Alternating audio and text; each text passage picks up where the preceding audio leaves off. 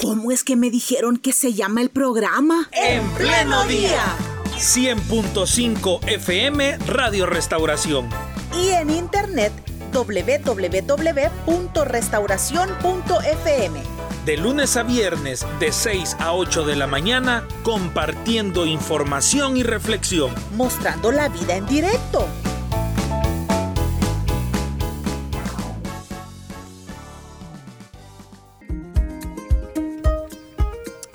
Pues porque el amor no es como lo pintan, sigamos reflexionando. Hoy hemos invitado a nuestro programa al pastor Mario Roque. Él es pastor de la filial de Misión Cristiana Elim en Sonsonate. Hermano, qué gusto tenerlo en nuestro programa en En Pleno Día. Gracias por estar con nosotros.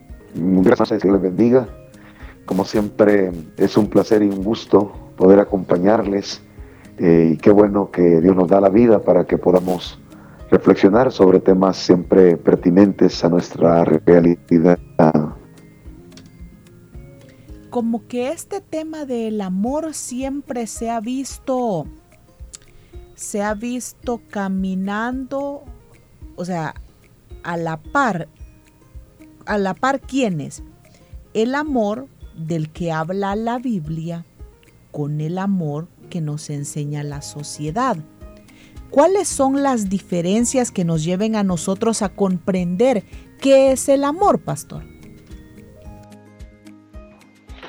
Bueno, hermana, eh, indiscutiblemente usted ya lo dijo, hay una distorsión de lo que es en verdad el amor. Eh, si nos vamos a la escritura, nosotros encontramos en ella un término que tiene varios significados una palabra que tiene varios significados.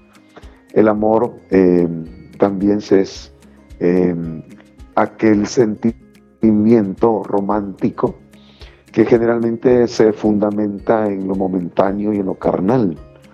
Ese sentimiento romántico es el que generalmente se, manifiesta en el mundo, Es decir, las personas eh, establecen una relación bajo este tipo de sentimiento. Eh, también hay otro, otra clase de amor que es el que nosotros llamamos filial, que es el que se da entre la hermandad, entre la fraternidad, y es ese amor que se desarrolla a nivel de amistades, ¿no? Pero también existe otro, otro término que es ágape, para referirse al sentimiento más profundo y a la vez desinteresado. Y de este amor es que la escritura nos invita a nosotros el poder desarrollarlo porque es la única manera como vamos a fundamentar, eh, vamos a echar raíces el amor que ha de perdurar. Indiscutiblemente la sociedad nos enseña un amor eh, light, un amor instantáneo, un amor que no implique ningún tipo de esfuerzos, de entrega, de compromiso, un amor que no esté dispuesto a, padecer, a sufrir. Entonces, ese amor es el que generalmente uno puede contemplar en, nuestra sociedad, pero que eh, es el más dañino de todos, ¿no? Por supuesto. La Biblia entonces nos llama a, a desarrollar este amor profundo, y por ser profundo, eh, no es tan sencillo ni tan fácil poder llevarlo a la práctica. El amor profundo implica entrega, implica compromiso, implica, implica una serie de, de actitudes de las personas donde esté dispuesto a, a entregar lo mejor, ¿no? Entonces, entregar lo mejor es lo que a las personas generalmente les cuesta. Muy bien. Pastor, no sé si está de acuerdo conmigo, y de hecho lo platicábamos con Carla, por una estadística que hay en, los Estados Unidos de las personas que son engañadas a través de las redes sociales, que eh, les ofrecen amor, pero en realidad lo que están buscando es una, estafa económica. Pero eh, hablábamos con Carla sobre lo necesario que es para las personas sentirse amado o sentirse amada, como que hay una necesidad ya que es eh, propia del ser humano y no hablamos solamente del amor que pueda darse entre parejas o en una relación sentimental hombre-mujer, eh, sino también yo creo que todos necesitamos del amor de Dios, pero también necesitamos sentir el amor de mamá, de papá, de los abuelos, de mis tíos o de la persona que me cuida y necesito obviamente este amor, este amor de pareja. Pero repito mi pregunta, como que hay una necesidad muy profunda en el ser humano de sentirse amado. Así es, hermano Ricardo, efectivamente, usted bien, usted bien lo ha dicho. Eh, y es que Dios así nos hizo. Eh, Dios desarrolló en nuestro, en nuestro ser esa necesidad inherente de eh, ser sociables, de relacionarnos con otras personas y en esa, en esa manera de relacionarnos es que se desarrolla también y surge eh, ese amor, ese, ese, ese, afecto, esa necesidad de afecto y de cariño. Entonces toda persona eh, se ve sometida a, ser querido, a ser amado, eh, independientemente del nivel que sea.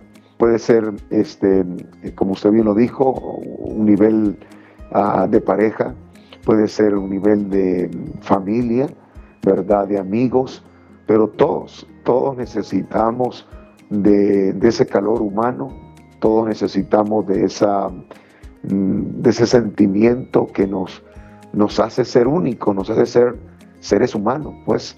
Entonces, cuán importante es que aprendamos a desarrollarlo, porque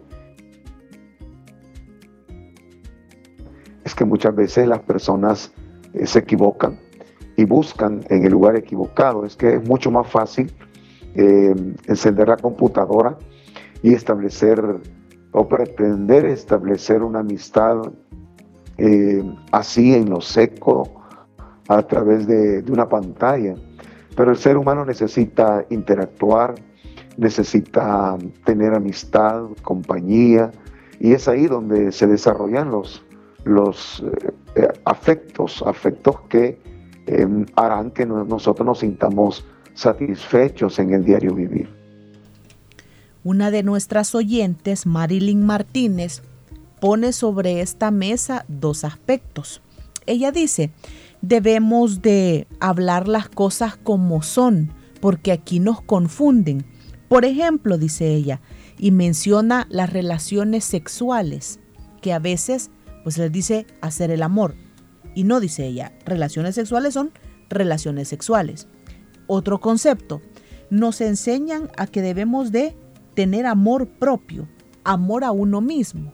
Eso no es amor, eso es egoísmo, dice. Quisiera sus valoraciones, pastor. Sí, este, en la sociedad nosotros adquirimos eh, términos que damos por sentado que son los correctos, ¿no? Y efectivamente cuando en un matrimonio, porque las relaciones sexuales son para el matrimonio, cuando en un matrimonio se tiene eh, intimidad sexual, pues a eso se le llama así, ¿no? Relaciones sexuales, ¿verdad? Pero eh, eh, generalmente es conocido como hacer el amor, ¿verdad? Para referirse a la intimidad sexual. Eh, ahora, con respecto a la otra inquietud, recuérdeme, hermana Carla, qué es lo que la oyente manifestaba.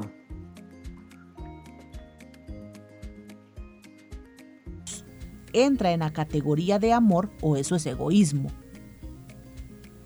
Cuando, cuando se, ama a sí mismo, porque no, no, no lo he escuchado. Sí, si buscamos nosotros o hablamos del concepto de amor propio, amarnos a nosotros mismos, ¿eso realmente es amor o es egoísmo?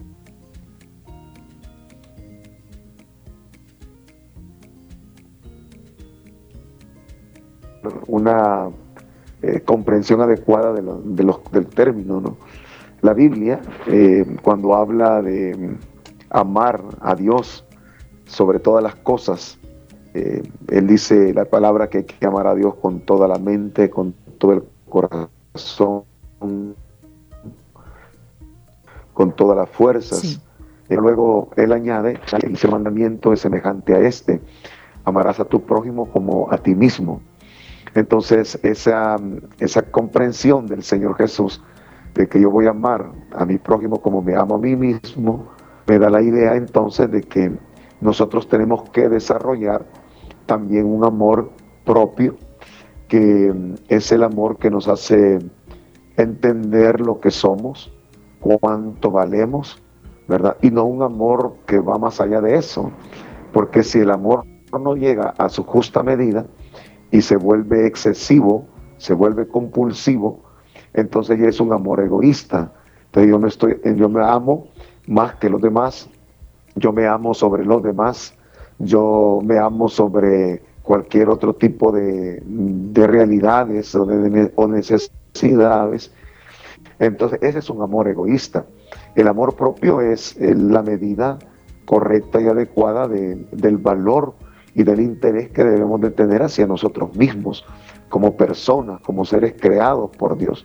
O sea, no podemos nosotros eh, desecharnos a sí mismos.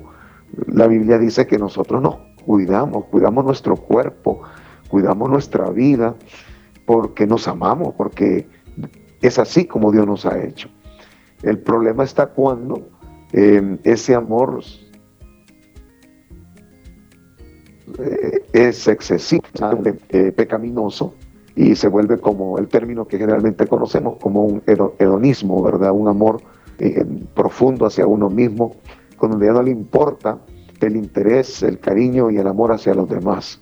Entonces hay que hacer esa, esa diferencia, hay que amarse, pero hay que amarse hasta donde Dios así lo establece, ¿verdad? Pastor, y por, por la fecha que estamos ahora, 14 de febrero, que vamos a ser bombardeados por muchos lados, que si esto es amor, que si eso no es amor, una fecha que está muy, muy directamente em, ubicada para las relaciones de pareja. En ese sentido, y aprovechando la fecha, repito, y, y para hablar del amor de verdad, ¿qué características nosotros debemos tomar en cuenta en un amor de pareja? Bien, yo pensaría que eh, más que es pensar en, el verdadero amor.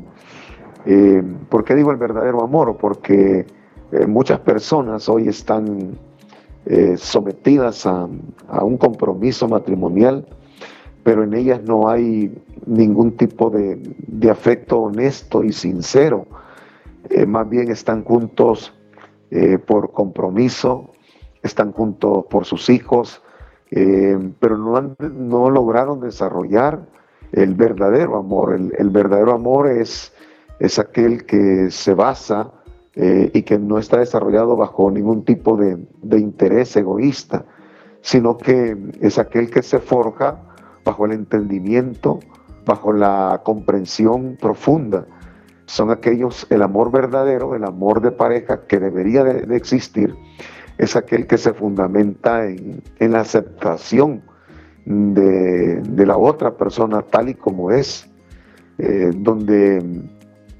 yo reconozco a la persona con sus virtudes, reconozco a su persona con sus defectos, con sus debilidades, pero aún así yo le amo, aún así este, yo tengo un amor desinteresado hacia esa persona.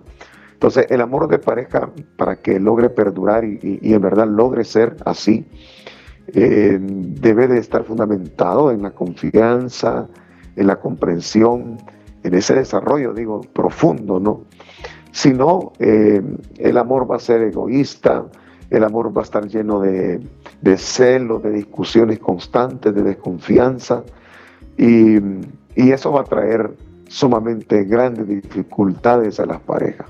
Entonces, cada pareja debe de preocuparse por trascender de ese amor romántico basado en los aspectos físicos, superficiales, momentáneos, carnales, a trascender a un amor eh, real, profundo, donde se fundamenta su relación en, en la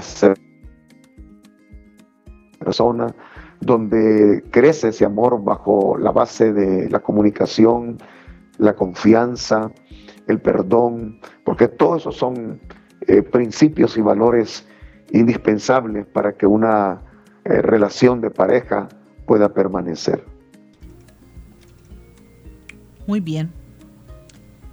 ¿Cuál es la influencia también y el cuidado que nosotros le debemos de tener a la música a la que estamos expuestos en estos días? Porque vamos en el microbús, porque los vecinos lo escuchan y a veces hay algunas canciones que lo redistorsionan. O a través de la televisión, algunas películas que vemos, también distorsionando el término. ¿Qué cuidado debemos de tener eh, a través de los medios de comunicación? Sí, hermana, lo que, lo que sucede es que todas esas son realidades que, han estado presentes y el cuidado es eh, fundamentarnos en, en lo que en, verdad es, es el amor, ¿verdad? O sea, no, el amor no es lo que una canción dice del amor.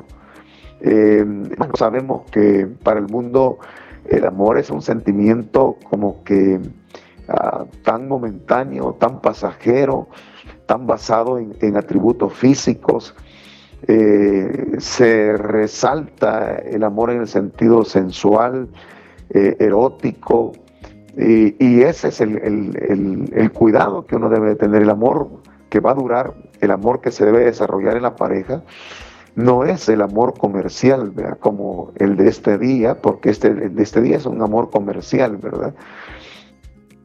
Eh, los restaurantes ponen eh, ciertos qué beneficios este día para que uno salga con su pareja a almorzar, a cenar, una noche romántica. Eh, en los centros comerciales se ven eh, mucha, mucha información alusiva a este día. Entonces uno puede caer en, la trampa de que eh, es ese el amor que, debemos de tener, el, que, el que la ciudad, ¿verdad? Pero ese es un amor comercial, ese es un amor ficticio, es un amor pasajero es un amor, eh, como dije, instantáneo, es un amor distorsionado, es un amor basado en, no en, los principios bíblicos, porque eh, a eso tenemos que nosotros apuntarle.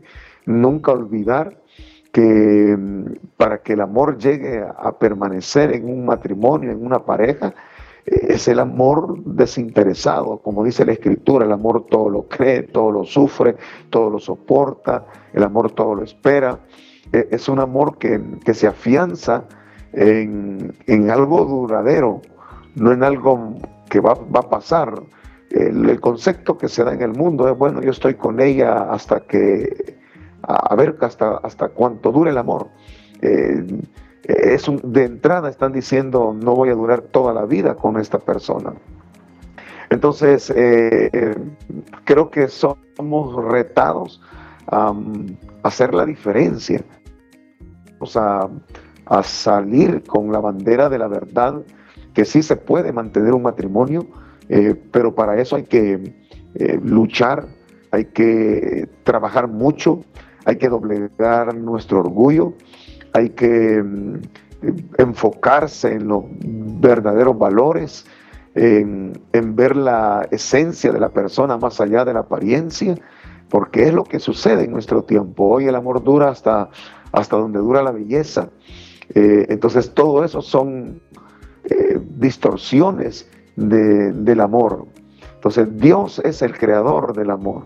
Dios es el que puso ese sentimiento en el ser humano y desde ningún punto de vista es pecado, sino es todo lo contrario, es, es un principio, es un elemento que dignifica al ser humano. Entonces, volvamos a ese principio, pero no lo, no lo busquemos en el mundo, porque en el mundo no lo vamos a hallar. Eh, busquémoslo en Dios, busquémoslo en su palabra, busquémoslo en lo que la palabra de Dios nos enseña, ¿no? Y es ahí donde vamos a tener una verdadera dimensión de lo que significa el amor en el matrimonio o en la pareja.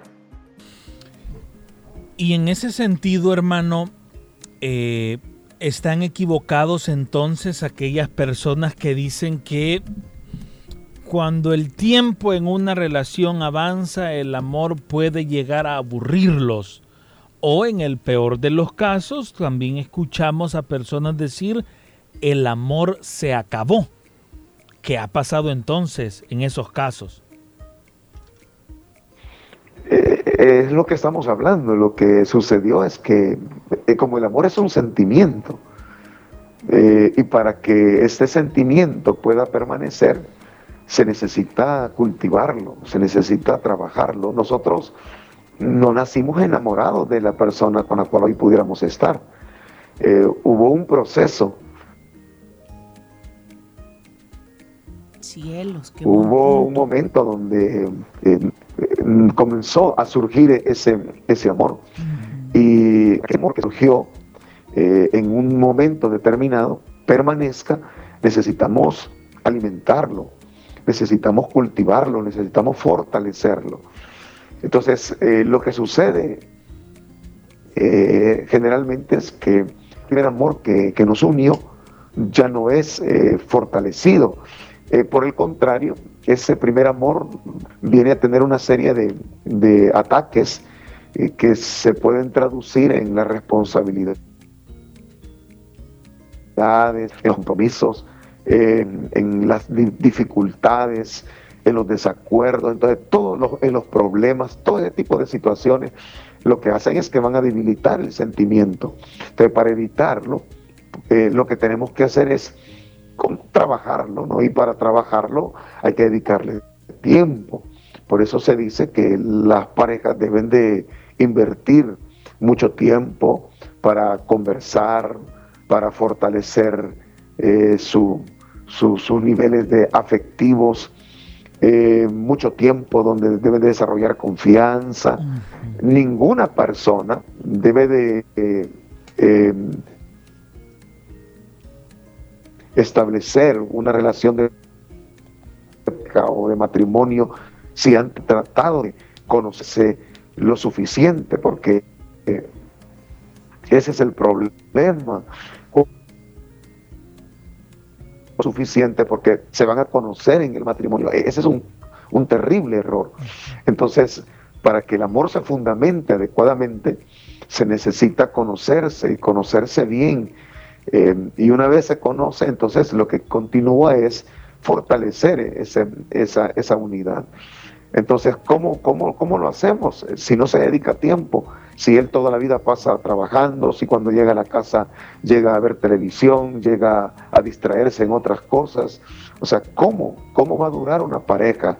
¿Cómo dura el amor? ¿Cómo el amor va a ser placentero y satisfactorio si no le damos ningún ninguna vitamina para que pueda estar robusto. Entonces eh, necesitamos fortalecerlo y esto implica eh, dedicarle el tiempo y el espacio a la pareja.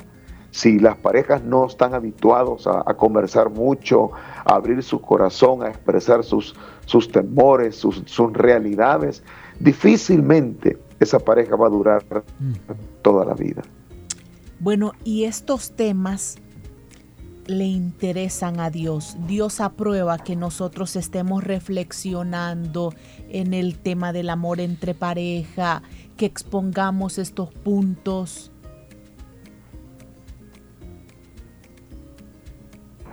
Por supuesto, hermana Carla. Eh, por supuesto que a Dios le interesa porque eh, ¿qué sucede si esto no lo, no lo hablamos? Se traduce en la desintegración familiar, se traduce en los conflictos de pareja y cómo se, se palpan estos conflictos de diferentes formas. Eh, por ejemplo, hay personas, hombres que han matado a su, a su esposa, eh, que matan a sus hijos, que se suicidan.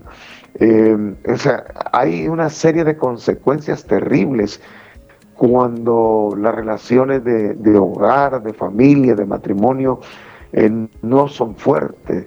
Por eso que a Dios le interesa. Y es que en la palabra de Dios lo encontramos. Si Dios está interesado en el ser humano, en su alma, en su vida, en todo su ser, está interesado en la familia. El matrimonio no es invento humano, el matrimonio es idea de Dios. Y es lo que hallamos en, en, las primeras páginas de la Biblia, pues cuando dice la palabra, no es bueno que el hombre esté solo, le voy a hacer ayuda idónea, una ayuda adecuada, una ayuda correspondiente. Y por eso él mismo testifica y dice, por tanto, el hombre dejará a su padre y a su madre y se unirá a su mujer. Y ya no serán dos, sino que serán uno. Entonces, desde el principio nosotros vemos cómo Dios instituyó el matrimonio y lo instituyó no en un sentido seco, frío, sino en ese hogar, en ese matrimonio, iban a haber sentimientos de amor, de entrega, de compromiso, afectos de, de, pareja que los iba a llevar a, la permanencia. A Dios le interesa, Dios está muy interesado en ello. Pastor Roque, ¿y qué recomendaciones podemos darle a personas que por situaciones o experiencias del pasado ya no creen en el amor o piensan que el amor es algo que no es para ellos, es algo que no se les da, es algo que nunca va a llegar y que repito, puede o no ser generado eh, por experiencias, por malas experiencias o por situaciones del pasado? Bueno, quizás primero lo que debemos de entender, hermanos, es que el matrimonio, aun cuando es idea de Dios, eh, sabemos que no todas las personas van a, concretizar el matrimonio. Es decir, eh, habrá un tipo, un porcentaje de personas que no van a sentir nunca la inclinación de formalizar una familia. Eh, eso es así, eso lo encontramos también en la palabra. Habrán personas que estarán eh, diseñadas como para permanecer solos, solteros toda la vida. Pero ese es un pequeño porcentaje. En la gran mayoría eh, nos vemos envueltos en la, necesidad de formalizar una familia, de tener hijos, porque es parte de, nuestros sueños, de nuestras metas. Ahora, ¿qué es lo que ha sucedido? Lo que ha sucedido es que han habido muchos, muchos fracasos, muchas experiencias que han traído dolor. Y estas experiencias entonces hacen que las personas se queden como con mucho temor a volver a abrir sus corazones. Quizás mi recomendación, hermano, es que eh, si una persona eh, ha tenido un fracaso en el pasado, eh, lo que debe de hacer es examinar qué cosas hicieron que fracasara. Posiblemente fue una entrega apresurada, posiblemente no conoció a la persona de una manera real, profunda y sincera posiblemente se, establecieron, se estableció bajo eh, principios cerrados, quizás hubo premura pasional, eh, hubo una idealización de la pareja. Entonces yo creo que las experiencias eh, del pasado nos tienen que servir para no volverlas a cometer y ahora tomar una actitud más cautelosa y enfocarse a conocer a la persona más allá del aspecto físico, por ejemplo, conocer a la persona en su esencia, eh, cómo reacciona ante ciertas realidades de la vida, cómo piensa ante un tema determinado, cuáles son sus valores. Entonces, creo que tenemos que conocer a, a una persona bajo la perspectiva correcta, porque solo eso nos va a dar mayores probabilidades para que exista un, matrimonio con, futuro. Y digo mayores probabilidades porque todo, toda pareja, eh, por tanto y por mucho que se amen, eh, está destinada al fracaso a causa de nuestra propia debilidad, de nuestro propio pecado. Pero es ahí donde nosotros tenemos que, que tomar eh, la verdad que como creyentes eh, sí se puede hacer que un hogar perdure, un matrimonio dure y que el amor mismo dure. Y va a durar cuando se fundamenta bajo los principios correctos, bajo el temor de Dios, bajo la base del perdón. Entonces, de la oportunidad. Tenemos a hermanos jóvenes todavía, hermanas de, que, que están todavía eh, en la flor de la vida, pero muy jóvenes tuvieron sus fracasos y han quedado con mucho miedo. Desen oportunidad. No anden buscando. El amor no es así. Simplemente llegará. Dios pondrá a la persona que va a traer eh, felicidad al corazón de ellos. Muy bien, vamos a cerrar ahora nuestro programa, pero antes quisiera escuchar sus palabras para una de nuestras oyentes que nos cuenta su caso. Tiene 28 años de estar casada y ella considera que su relación es una relación fría. Ahí no hay palabras amorosas. Y ella cree que cada ser humano necesita cariño. ¿Cómo hago para buscarlo en mi esposo? pregunta. 28 años de casados y ella considera que su relación es fría y aburrida. Sí, indiscutiblemente, hermana, para ser más puntuales, ella necesita abordar una consejería.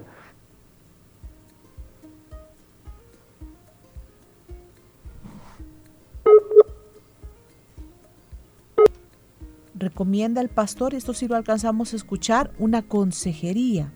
Sí, y hemos, hemos, bueno, perdimos la conexión, pero ya la vamos a, a restablecer en estos, en estos momentos. Vamos a indagar qué fue lo que pasó. Y gracias también a todas las personas que nos ven, que nos escuchan en estos momentos y que eh, han dejado sus comentarios, han dejado eh, sus inquietudes, así como lo acabamos de, hacer en estos momentos con el último, con el último comentario. Y mm, bueno, no logramos restablecer la conexión con el pastor Roque.